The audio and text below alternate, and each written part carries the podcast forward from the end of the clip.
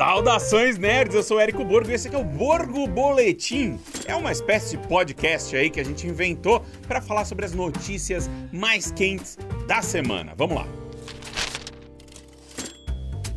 Besouro Azul estreou em primeiro lugar nos Estados Unidos com 25 milhões e 400 mil dólares, valor que foi suficiente para tirar Barbie do topo. Barbie, obviamente, que já está aí há um mês em cartaz, né? Então, estava na hora mesmo de cair. Então, Besouro Azul não é um feito tirar Barbie do topo nessa hora. E Besouro Azul decepcionou lá os executivos da Warner, porque eles estavam esperando aí algo em torno de 25 milhões e 30 milhões, mas a expectativa interna era 30 milhões, 30 milhões de dólares. E o filme fez exatamente ali, ele foi por pouco, raspou na trave ali, mas entrou, né, dentro da expectativa. O que foi melhor é o seguinte, ele internacionalmente, quer dizer, não foi melhor, foi pior internacionalmente que nos Estados Unidos. Tá? eu não sei porque que eu falei isso, mas enfim, internacionalmente ele fez 18 milhões de dólares, né, e com isso ele soma 43 milhões 400 mil dólares mundialmente. A abertura é muito ruim, é uma abertura péssima, uma abertura pior, é a pior abertura de um filme da DC do ano. É, nossa, se não fosse aí o filme da Barbie, a Warner tava ferrada esse ano, mas é, o filme, enfim, 43 milhões e 400 coloca esse filme como abaixo de Flash, abaixo de Shazam, Fúria dos Deuses. Pra vocês terem uma ideia, o filme que era a expectativa ali, a grande esperança de uma saída honrosa aí desse DC Extended Universe, deu ruim. Deu ruim, não vai ser, não vai ser dessa vez. Mas, mas, aí pelo menos é o seguinte, o filme não custou tão caro quanto os outros. O filme não custou, o Shazam Fúria dos Deuses custou muito mais mais. E o Flash custou muito mais, tá? Esse, aqui, esse filme aqui custou 120 milhões de dólares, enquanto os outros foram acima de 200. Então, por esse lado, até que minimiza um pouco o baque né, de Besouro Azul. Mas a, vamos falar da parte boa, vai. O efeito Marquezine, efeito Marquezine colocou o Brasil, Brasil que sempre tem uma performance excelente nos filmes da DC. Realmente, toda vez estreia filme da DC aqui nos cinemas, o Brasil tá sempre ali entre os cinco maiores mercados mundiais pro filme. O Brasil ama DC, ponto. Só que esse aqui, com Bruna Marquezine junto, o negócio explodiu, assim. Parece que vai ser o maior mercado. Os números finais ainda tem que sair, mas parece que vai ser o maior mercado aí aí em número de pessoas que foram ao cinema no mundo inteiro, e isso com o dólar, né? Tipo, se a gente considerar que o dólar aqui tá 5 reais para um dólar, se o câmbio tivesse melhor, nós com certeza estaríamos ali concorrendo a uma das maiores bilheterias de Besouro Azul, em grana. A gente fez aí 2 milhões e pouquinho, acho que 2 milhões e 100 mil de dólares. Que desses 18, 2 e 100 vieram do Brasil, olha só, né? Mais de 10%. Olha essa conta sendo feita aqui, assim, ó, pá.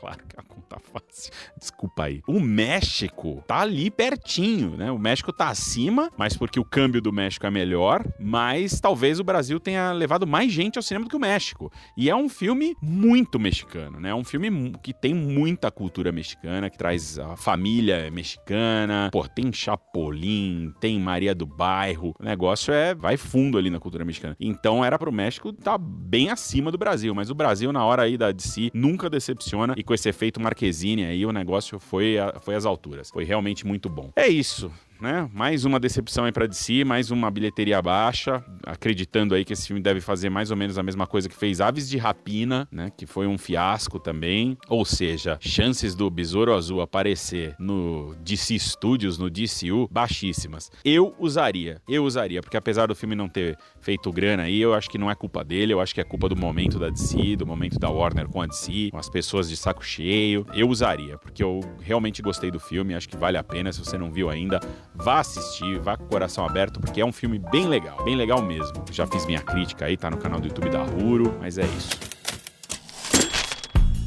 temos uma notícia muito legal sobre cinema nacional, porque essa semana foi revelada a primeira imagem do aguardadíssimo novo Alto da Compadecida, sequência de O Alto da Compadecida, um dos filmes nacionais mais importantes de todos os tempos, mais queridos de todos os tempos. E a Conspiração Filmes e H2O Filmes revelaram essa imagem que traz ninguém mais, ninguém menos do que o João Grilo, o Matheus Nastergalli e o Chicó Celton Mello de volta ali à cidade de Taperoá. E o filme é mais uma vez dirigido pelo Guel Arraes, também agora agora com a Flávia Lacerda aí comandando a direção. E a produção também anunciou alguns novos nomes no elenco: Thais Araújo, que vai ser a Nossa Senhora, o Eduardo Sterblich, que vai ser o Arlindo, Humberto Martins, a Fabiola Nascimento, Luiz Miranda, Juliano Casarré e Luellen de Castro. Além deles, a sequência também vai ter o retorno de Virginia Cavendish, que vai voltar com uma Rosinha, que é a esposa do Chicó, e o Henrique Dias, que vai ser mais uma vez o Joaquim Brejeiro. O Alto da Compadecida 2 tem estreia marcada para 2024 e você vai saber por aqui assim que a gente tiver a data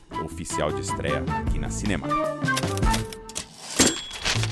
setembro é um mês tradicionalmente complicado para o cinema, um mês em que é um mês de entre safra, os estúdios seguram lançamentos para setembro, outubro, eles preferem sempre as férias, fim do ano, aquelas datas mais classiconas, tradicionais. Mas este setembro aqui vai ter uma novidade, uma novidade que vai agradar especialmente os fãs de ação, que é Os Mercenários 4. E Os Mercenários 4 essa semana ganhou um trailer novo que destaca uma parada muito importante que é a volta da classificação indicativa para maiores. É após aí Os Mercenários 3 ter ido para uma censura menor, 13 anos nos Estados Unidos. E agora eles lançaram esse trailer para provar que estão de volta com tiros, é, desmembramentos, uma paradas mais sensuais e tal. Enfim, vão apostar aí numa nessa censura para maiores e buscar aí tentar retomar seu público-alvo desde o primeiro filme, que era um pouco mais adulto. E esse filme aqui ele reúne mais uma vez o Sylvester Stallone, o Jason Statham, tem a, também a Megan Fox, o 50 Cent, o Dolph Lundgren, o Randy Couture,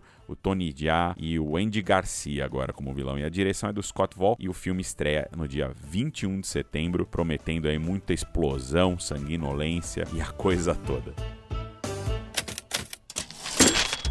Continuam as greves em Hollywood. Os atores e atrizes continuam paralisados e também os roteiristas que começaram sua greve lá em maio e que já estão aí com mais de quatro meses de paralisação. E essa semana, a greve dos roteiristas teve mais um capítulo bastante negativo. É que as negociações recentes, né, entre eles, entre o Sindicato dos Roteiristas, o WGA, e a Aliança dos Estúdios, culminaram em desacordos e mais tensões entre as partes. Em uma tentativa de resolver a greve dos roteiristas, né, a Aliança fez uma uma reunião e eles estavam lá representados por um grupo de executivos que, que incluiu Bob Iger, da Disney, o Ted Sarandos, da Netflix, o David Zaslav, da Warner Bros. Discovery e a Donna Langley, da Universal. O problema é que eles divulgaram, quando acabou a reunião, eles divulgaram imediatamente, publicamente, a proposta. Ou seja, essa prática aí, ela é vista com cautela, porque ela pode ser interpretada, aliás, ela foi interpretada como uma tentativa de pressionar né, os roteiristas ao expor o processo negocial tentando dividir aí os membros do sindicato dos roteiristas, né? Isso aí pode estar tá bom para alguns, mas não para todos, mas na verdade quando você dá poder aos negociadores do sindicato, eles têm que fazer o melhor deles. Então você não quer isso, você não quer cisão nessa hora, né?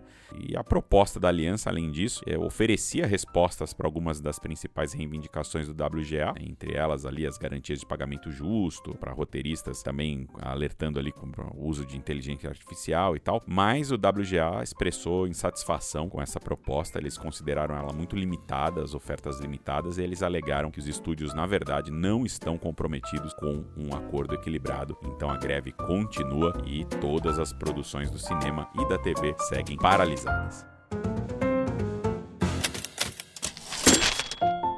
As estreias dessa semana são bem nerds, mas bem distintas entre si. O filme Gran Turismo de Jogador a Corredor conta a história de um piloto de corridas que começou como jogador de videogame, ou seja, de um simulador de carro, né? Obviamente, o cara não jogava Mario, ou jogava em outros momentos. E olha que loucura, inspirada em fatos. Muita coisa desse filme rolou mesmo, e o ponto positivo é o realismo das corridas no filme, pois as cenas elas foram gravadas nos autódromos mais famosos do mundo. Ainda tem Orlando Bloom elenco, nosso eterno Legolas, e o David Harbour, que em Stranger Things faz meu personagem favorito, o Hopper. O segundo filme vai especialmente pro clã vampiresco, porque vampiros são uma febre na cultura pop desde o começo dos tempos. Drácula, a última viagem de Deméter, é baseada no conto do pai do Drácula, então já tem ali um selo de qualidade, dá pra ir sem medo. Ou melhor, com o tipo de medo que a gente quer ter. No capítulo do livro do Bram Stoker, Deméter é o nome do navio que tinha ninguém mais, ninguém menos que o próprio Drácula a bordo. Que pesadelo pesadelo para os tripulantes, porque no meio do mar literalmente não tem para onde correr, mas que sorte do Drago. Valeu e boa sessão. Esse foi o Borgo Boletim. Deixe seus comentários aí nas redes sociais da Rúrio da Cinemark Brasil, dizendo se você gostou ou não desse formato. Enfim, eu sou Érico Borgo e até a próxima. Valeu!